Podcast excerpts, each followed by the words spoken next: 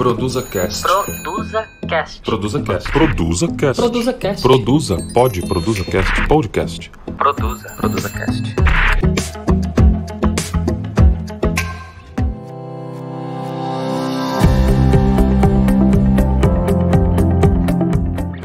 Olá para você, aqui é Ana Cavalcante da Produza Neurobusiness e Neuromarketing. Hoje eu estou aqui com o Alex Cavalcante, nosso CEO. Oi, gente, tudo bem? Gratidão pelo convite. Tudo jóia, Alex. Obrigada por ter topado essa conversa.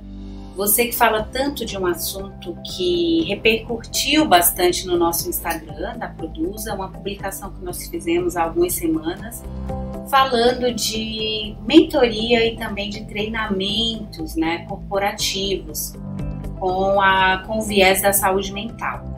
Tá? 2021, Alex, começou com muitas empresas procurando consultoria para contratação. Tá? E eu queria te ouvir um pouquinho, assim, o que, que a gente pode trazer para o nosso público é, que se engaja tanto com esse conteúdo, desde empreendedores até gestores, líderes, né, que estão à frente de tantos negócios. O que, que a gente pode trazer sobre contratação é, por esse viés da personalidade, do comportamento? Você que é um mestre nesse assunto e que traz tantos benefícios, né, é, de forma generosa na rede social. Bom, inicialmente a gente precisa entender que quando a gente fala do conceito de saúde mental, a gente está falando de um aspecto de equilíbrio. Geralmente, quando um sujeito tem um desequilíbrio, a gente começa a convencer-se de que, opa, esse sujeito está fora da curva. Eu sempre começo esse tema fazendo uma pergunta, uma indagação, que é a seguinte: onde estão os ansiosos, os que sofrem de transtorno de ansiedade, numa segunda-feira às 15? Onde estão aqueles que estão com distimia ou transtorno depressivo na quinta-feira às nove da manhã? Onde é que estão aqueles que têm algum traço fora do tradicional ou do normal do ponto de vista desse equilíbrio que eu falei? Numa sexta-feira à noite, os transtornos de personalidade, os transtornos de humor, esses limítrofes da, entre saúde e doença, eles estão onde lá? eles estão nas empresas, eles estão trabalhando, se relacionando. É, as pessoas estão trocando conversas com essas pessoas. Certamente. A histeria, no ponto de vista psicanalítico, a neurose, a psicose, a perversão. Então, todas essas estruturas clínicas, elas estão, gente, camufladas de, muitas vezes, um sorriso amarelo, uma roupa mais, mais ajustada, quando na verdade por dentro está completamente falecido então a gente precisa perceber que a doença e a saúde, elas são o hiato do que o mercado de trabalho chama de profissional, colaborador e por aí vai. Por isso que você citou, e eu concordo e tenho visto, e é verdade, as empresas, né, no ponto de vista do corporativo, se preocupando com essa sensação de quem será que vai entrar e compor a minha equipe, ou muito mais grave até, e eu recebo isso no consultório, o que eu faço com o meu gestor, com o meu colaborador, que me parece não estar muito bem da saúde. Acho que é por aí, né? Sem dúvida. É, você traz esse tema de uma forma muito. É, como que eu posso dizer? Muito simples, no sentido de entendimento, né? Eu admiro isso e até tenho visto pessoas entenderem assuntos mais complexos, porque quando a gente fala de transtorno mental, saúde mental, isso soa de uma forma pesada, né? Apesar de que é, estamos lidando com quebra desse tabu já há alguns anos, né? Mas você traz de uma forma que, que se torna entendível, né?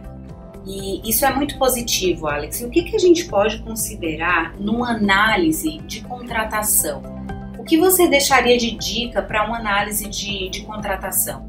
É, como analisar isso de uma forma não tão profunda? Né? Claro que um especialista para fazer esse tipo de análise é o recomendável. Até porque tem cargos que exigem um nível maior de não só maturidade funcional, que é um outro tema que eu vou te convidar para falar aqui na Produza, que ele é bem business também, ele é, ele é bem nessa parte de neurobusiness, mas o que considerar a princípio para uma análise de um perfil, um perfil de contratação. Vamos lá, se a gente for falar de um gestor, o que, que a gente deve considerar nesse gestor? É, você falou bem a ideia. Ninguém precisa entrar nos aspectos de saúde mental e diagnósticos, receber o prontuário do consultório do, do psiquiatra, do neuropsicólogo, do psicanalista da pessoa, né?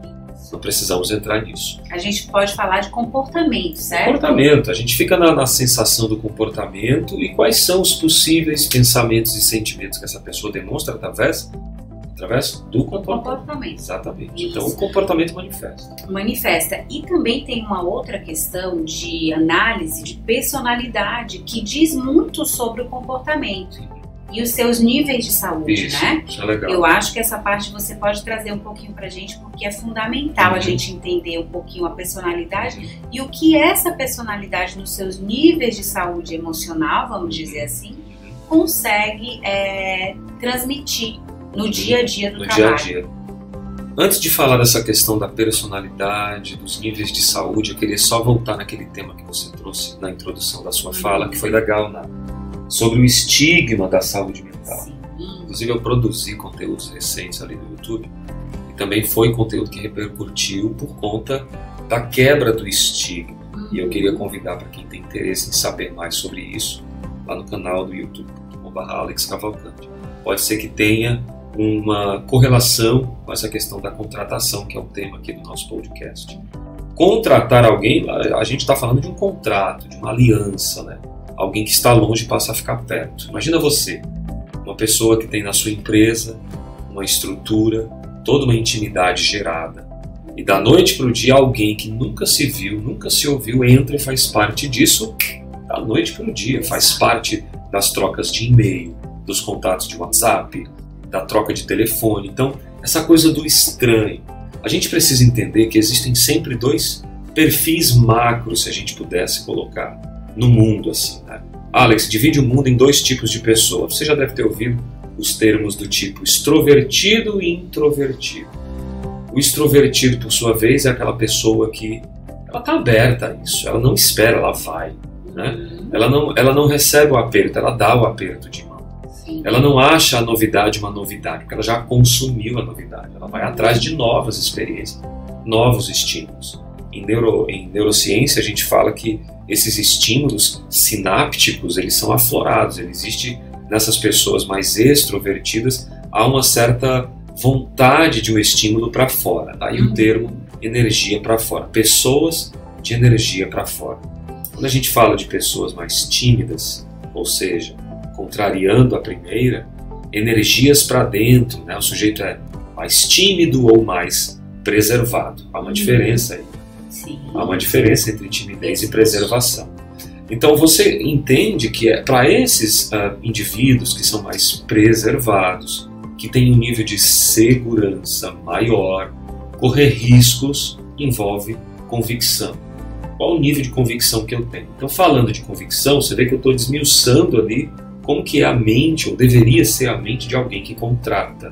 Preciso ter previsibilidade. Não posso ter surpresas. Preciso saber quem é essa pessoa. né?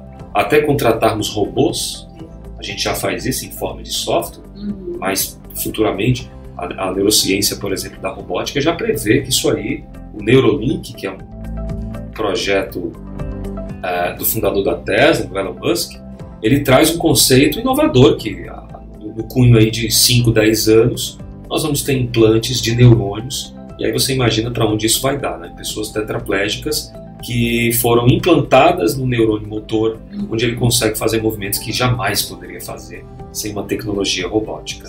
Então. Até que ponto nós teremos os robôs trabalhando? Até lá nós temos a saúde mental, a inteligência emocional, ou seja, a emoção, o choro, a mentira, o furto. Nós temos a, a insinceridade né? e todas essas questões que envolvem a contratação. Eu acho que esse é o pensamento que as pessoas precisam ter.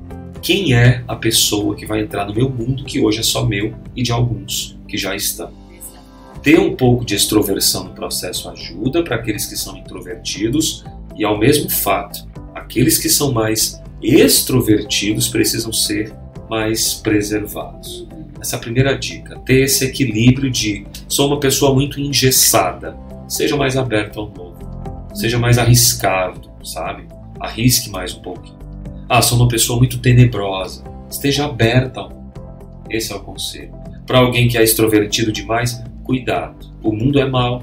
Esse é um dizer muito comum que a gente vê em literaturas de uma forma geral. O mundo não é algo muito sutil. O mundo não é algo muito bom. O mundo é algo muito sutil. Então, talvez para esses que estão com a porta escancarada, feche um pouquinho.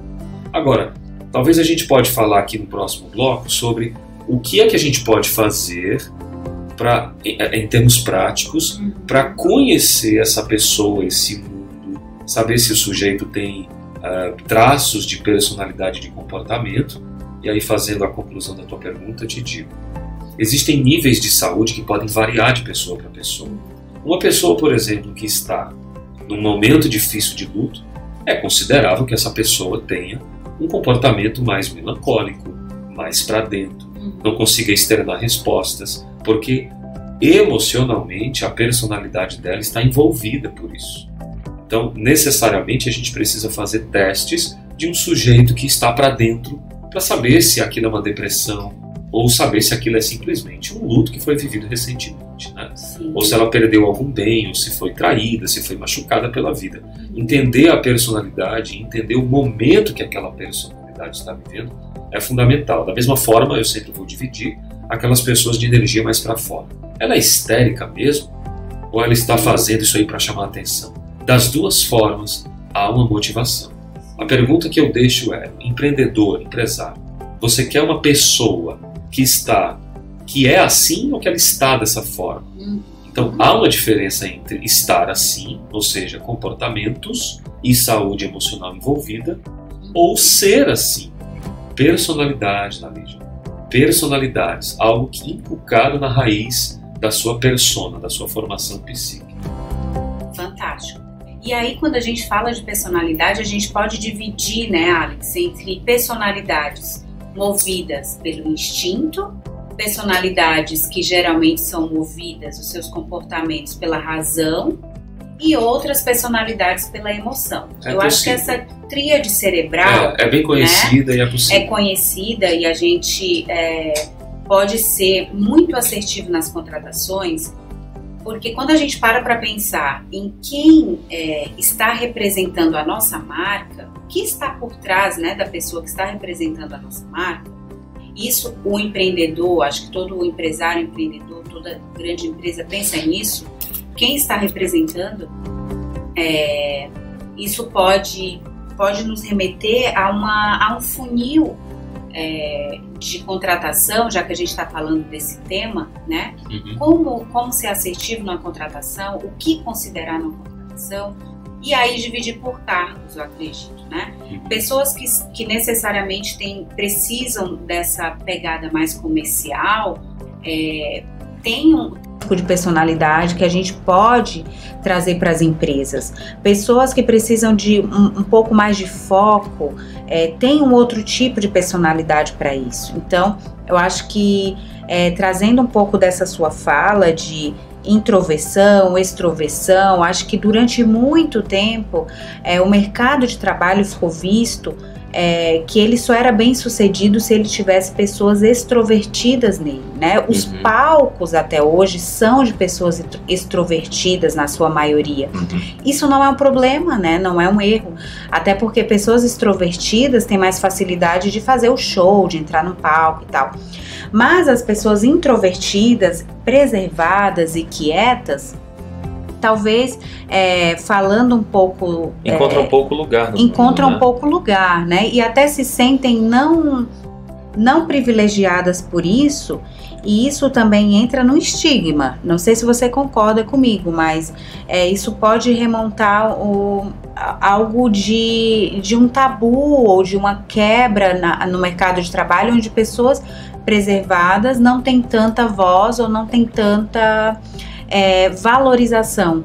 O que já foi comprovado que é, é muitas vezes é absolutamente o contrário. Pessoas preservadas e quietas Uhum. conseguem tocar um projeto de uma forma fantástica e fazer aquilo acontecer. Por causa do poder do foco, da capacidade de autoconcentração, a energia está para dentro. Exato. pela energia estar para dentro, veja bem, você tem uma certa segurança naquilo que você domina, que você sabe fazer. O único problema dos introvertidos, né? A gente está falando aí de a contratação se dividir nesses dois Isso. aspectos, é que na verdade detectar se o cargo é de energia para fora, você não pode colocar uma energia para fora e uma- e alguém com energia para dentro, né? Isso é uma Exatamente. isso é um erro, né? Ah, mas a gente tem que desenvolver o indivíduo. A gente desenvolve na escola, não no trabalho. No trabalho a gente aprende coisas novas, mas desenvolvimento, Uhum. a personalidade formatada até os 12 anos, vamos dizer, ela, o que foi formado ali foi formado, né? Ninguém Uhum. pode pegar alguém que foi formatado no seu conceito de personalidade. Há escolas de neuropsicologia que dizem que a personalidade não muda. Personalidade é algo que, que, que é estipulado, né? Uhum. O Freud traz o desenvolvimento psicossexual como ferramenta de formação da personalidade na psicanálise. E eu sou a favor de que a personalidade é formatada na fase da infância. Pós esse momento, entrando ali adolescência e juventude, você vai ajustando os traços fortes, né? Uhum. E posteriormente a isso, você vai tendo, à medida que você vai crescendo, à medida que você vai amadurecendo, a melhora do comportamento através de uma palavra que eu acho importante falar: Uhum. a consciência das competências, a consciência das incompetências. Saber aquilo que eu sou bom, saber aquilo que eu não sou. Perfeito. Então, é, assim, o termo do estigma dado por pessoas é, que são é, inconclusivas assim na sua, na sua colocação de energia é uma personalidade que ainda está não aceitando quem é de verdade. Uhum. Então, uma pessoa que não se aceita, ela vai tendo esses problemas. O Exato. transtorno de personalidade está aí para dizer. Pessoas Uhum. mais energia para fora, que querem mostrar-se sempre. Quando isso é exacerbado, é chamado de o transtorno histriônico da personalidade, a histeria, né? Narcisista O também? narcisista ah, entra são, nessa ideia. São parecidos, Isso, assim? o narcisista, ele, ele é uma... uma acho que é uma- mais conhecido até, né? Do É, que o histriônico, isso. né? O narcisismo, ele vem desse termo do mito de Narciso, que o Isso. Freud trouxe ali, parafraseando a psicanálise, mas ele beira esse transtorno da personalidade na qual a pessoa só se sente amada, ela só se sente é, aceita quando ela é o centro, quando ela é Uhum. o caule da árvore, né? quando ela é a pessoa. Né? O artigo é sempre singular. E quando muitas vezes até humilha outras pessoas que não tem nenhuma intenção de tomar o seu poder, entre Uhum. aspas, né? Uhum. De tomar a sua atenção. Acho que a gente, inclusive, agora está vivendo um momento onde o narcisismo está aflorado, né? Sim. Está, a- a- está uma. está assim estampado em rede nacional. Aham. Porque é, isso você pode até falar um pouquinho pra gente sobre o que está acontecendo nesse mundo narcisista, assim, pessoas que, vamos usar um exemplo aqui da Carol com K, né, que, que agora só se fala nisso, estamos em, em plena pandemia ainda, mas os, os olhos estão voltados para isso porque houve uma repercussão Uhum. de uma pessoa que, querendo ou não, representava marcas, né, Uhum. Foi um, um, um ícone de feminismo no Brasil, Uhum. né, essa bandeira feminista, e ao mesmo tempo é, já está estimado uma perca de 5 milhões de prejuízo, é, pelo que se viveu dentro de um confinamento. Uhum. Então, as empresas também podem ser um confinamento ou não para esse tipo de pessoas, para que, pra que aflore essa, vamos dizer, essa ferida, esse, essa dor. Uhum. O que, que você fa- falaria sobre isso, Alex? Eu acho que os reality shows eles têm uma vantagem porque eles conseguem mostrar essa vida real filmada. Né? Uhum. Todo mundo gosta do filme caseiro. Exatamente. A coisa do caseiro, a coisa de você ver até o voyeurismo, que é uma das parafilias na psicanálise, ganha repercussão cada vez mais. Enquanto outras vão caindo, o voyeurismo ele aumenta, né? Uhum. fronteirismo também, dentre outras, mas a ideia de você enxergar, de você ver né, e assistir à calamidade de alguém é, é sempre algo que vai chamar a atenção. Você vê, o cérebro está mais aberto ao negativo. Eu sempre falo, uma pessoa que ganhou uma casa, ela tem lá a sua relevância de audiência. Uma pessoa que perdeu a casa na enchente, com certeza dá muito mais audiência para qualquer notícia, né? Uhum. Não, você não vai ouvir com regularidade no jornal. é, Dona Maria ganhou uma casa e ela agora está feliz morando na casa. né? A casa tem um jardim belo, a, ca- a casa tem um bom quintal, um pé de coco, da qual ela tira coco todo É. final de semana e abastece. Não, isso não Não. dá audiência. O que dá audiência é Dona Maria teve a casa levada pela enxurrada e o cachorro nos É. escombros foi o único que salvou-se. Então nessa hora o cérebro fica aberto a isso. Uma pessoa, por exemplo, que ganhou, o sujeito ganhou 5 mil reais. Né? Que legal, ganhou seus 5 mil reais, ok. Sujeito perdeu no shopping 5 mil reais. Isso causa mais dor para o sujeito do que ganhar os 5 mil. Uhum. O cérebro tem uma equivalência ao negativo. Os modos de luta e fuga por sistemas reptilianos emocionais, né, como as amígdalas que detectam esse perigo, ativam a hipófise que manda um recurso de luta e fuga para o organismo, aquele velho, a velha história da ansiedade, né, o- Uhum. o cortisol é liberado, o sujeito fica em pânico e acaba adoecendo de mentirinha. O ponto de vista é que a doença, na verdade, é o pensamento. né? Pensamento gerou isso tudo. Uhum. Então os, os reality shows eles trabalham muito com essa ideia de mostrar a vida real sofrida de alguém, né? Se for todo mundo se amando, tudo legal, isso causa pouca audiência. Então porque o, o, o- o neuro, a neurociência já comprova que há o fato negativo é o fato de audiência. Uhum. Então todas essas polêmicas assim colocadas nessas personagens assim que são sempre icônicas, né? São sempre, Sempre. muito diferentes, né? Ah. O cabelo precisa ser diferente. Isso chama a atenção. Uhum. Uma pessoa que não quer chamar a atenção, ela tem um cabelo considerado, vamos dizer, normal. Estou trazendo apenas um exemplo para a gente Claro, perceber claro. que ah, o diferente é uma palavra também no conceito de narciso, né? Aham. No conceito narcísico. Ah, A ferida, a ferida narcísica que você comentou, por que, que as pessoas se doem tanto? Há uma ferida. Né? A ferida narcísica chamada, ela está sempre aberta.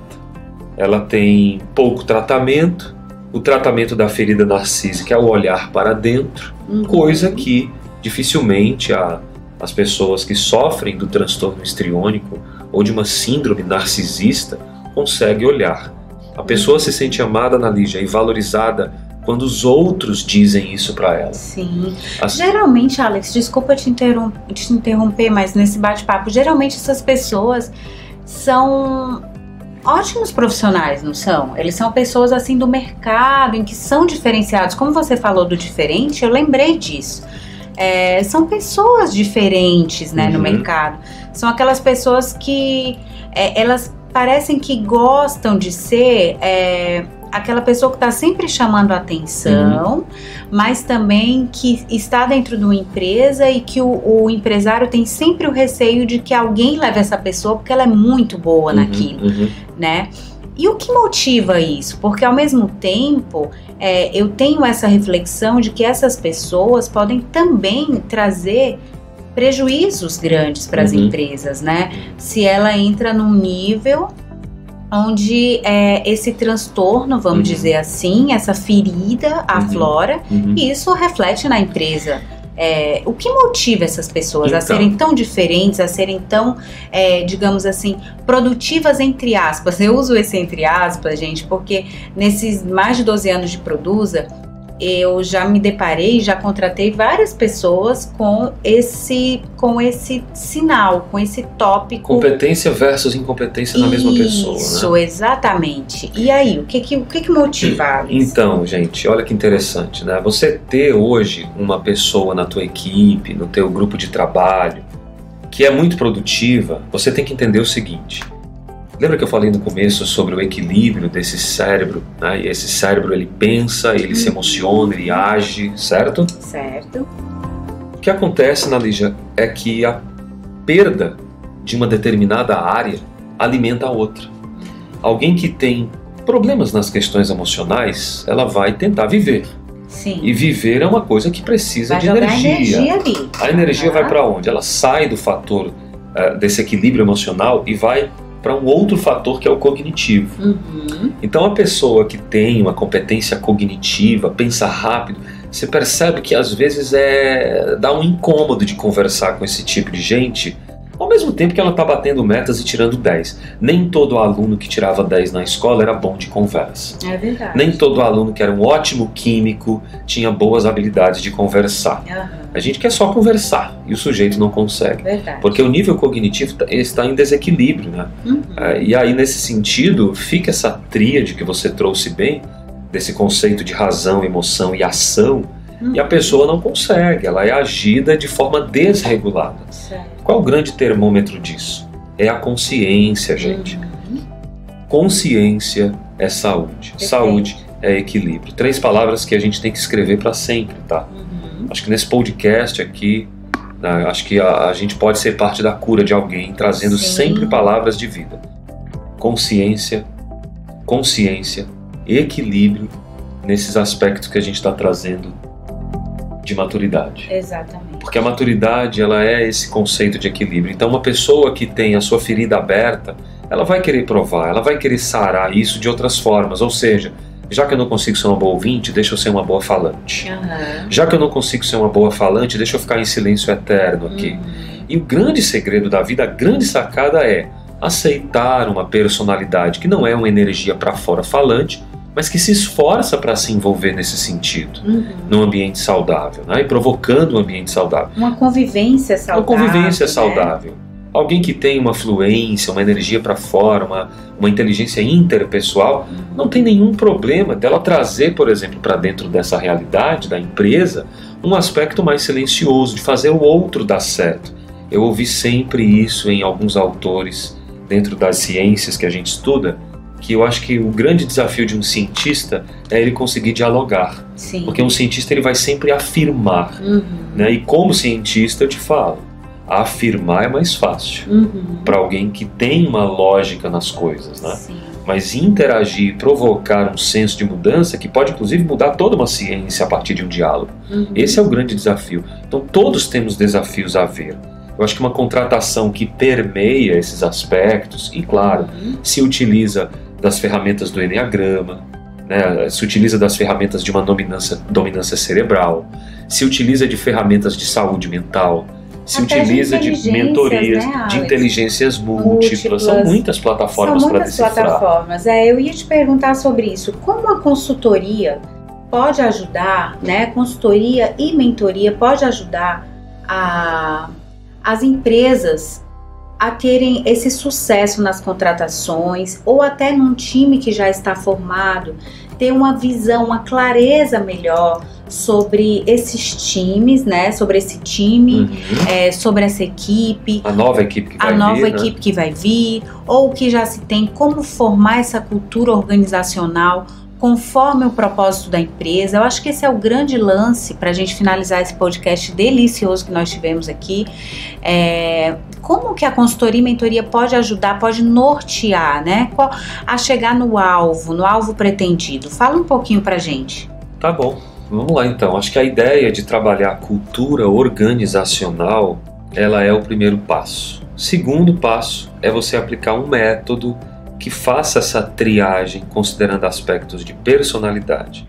E o terceiro passo é você observar essas personalidades e fazer um certo encaixamento de funções. Deu Uhum. sempre certo isso, pelo menos nos trabalhos que eu tive o privilégio de atuar, e ter uma condição que evoque né, o equilíbrio da personalidade com o comportamento ajuda.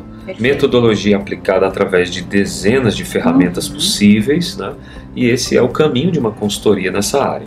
Penso que empresas podem desenvolver os seus profissionais atuais a estarem abertos a essa cultura que vai sempre sendo refeita, reajustada, remanejada. Né? Sim. Não há como congelar absolutamente Não. nada desse mundo VUCA. Exato, Um mundo volátil, um mundo ambíguo, um mundo acelerado, um mundo que é incerto. exato. Eu acho que o lifelong learning, que é um termo utilizado para esse aprendendo sempre, Uhum. ele é bem-vindo em toda e qualquer situação, independente do cargo, da função e do segmento da empresa. Um Penso processo dessa forma. seletivo Processo também, seletivo de qualidade, né? Exatamente, um processo seletivo envolvendo estas etapas de metodologia, de absorção, rever a cultura organizacional, aplicar ferramentas e causar esse senso de mudança na empresa, né? essa aceitação de mudança. Essa empatia, né, entre empresa e, e colaboradores, essa fusão de, de ser parte, né? Uhum. É, é super importante. Eu considero isso um fator essencial. Eu sempre falo, rapidinho assim, eu sempre Claro. falo uma coisa que. Por que, que empresa tem que ser sinônimo de estresse? Excesso de pensamento do presente? Pois é, Por que, né? que, por que, que a empresa tem que ser esse sinônimo de cobrança excessiva? Será que isso é coisa da velha guarda? Ou será que jovens empreendedores ainda estão carregando essa, essa autoridade, na verdade, esse autoritarismo e mostrando que agora quem manda são eles? Esse peso, né? É um peso, Às é vezes uma chega a ser um angústia. peso, né? Eu atendo no meu consultório, na Lígia, toda semana, mulheres e homens massacrados pelo mercado de trabalho. Pois é. E mais precisamente pelos ambientes de pessoas que convivem ali. Isso, exatamente. Eu acho que esse ambiente, né, que você falou tão bem aqui nesse podcast, essas pessoas, né? Produzir um ambiente, um clima organizacional. Tem jeito? Claro que tem. A Tem. técnica, tem um método, tem uma forma de aplicar. Uhum. Eu finalizo a minha parte dizendo que nós temos três causas de doenças no mundo hoje. As três principais causas de doença. A primeira é o desconhecimento Uhum. das coisas que são, das coisas que precisam ser. Sim. A segunda é a impossibilidade. Uhum. Quando você vence a barreira do desconhecimento, você se depara com a impossibilidade. Uhum. E aí é onde você vai ter que romper a barreira da impossibilidade. Mas uma vez que você tem condições, Uhum. produzir possibilidades, falou com pessoas que te ajudaram, com esse conhecimento adquirido, você se esbarra na terceira e mais cruel delas, a desobediência. E é por ela que muitas vezes empresas morrem e profissionais desaparecem. Exatamente. É por aí. Perfeito.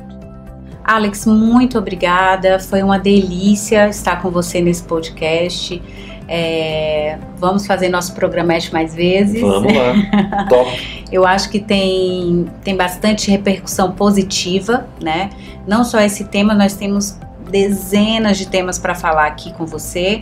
E eu te agradeço. Por enquanto a gente fica por aqui e nos falamos no próximo podcast da Eu? Produza. Eu agradeço, eu agradeço. Produza Cast. Produzcast. Paz e bem onde você estiver, para você que está nos ouvindo.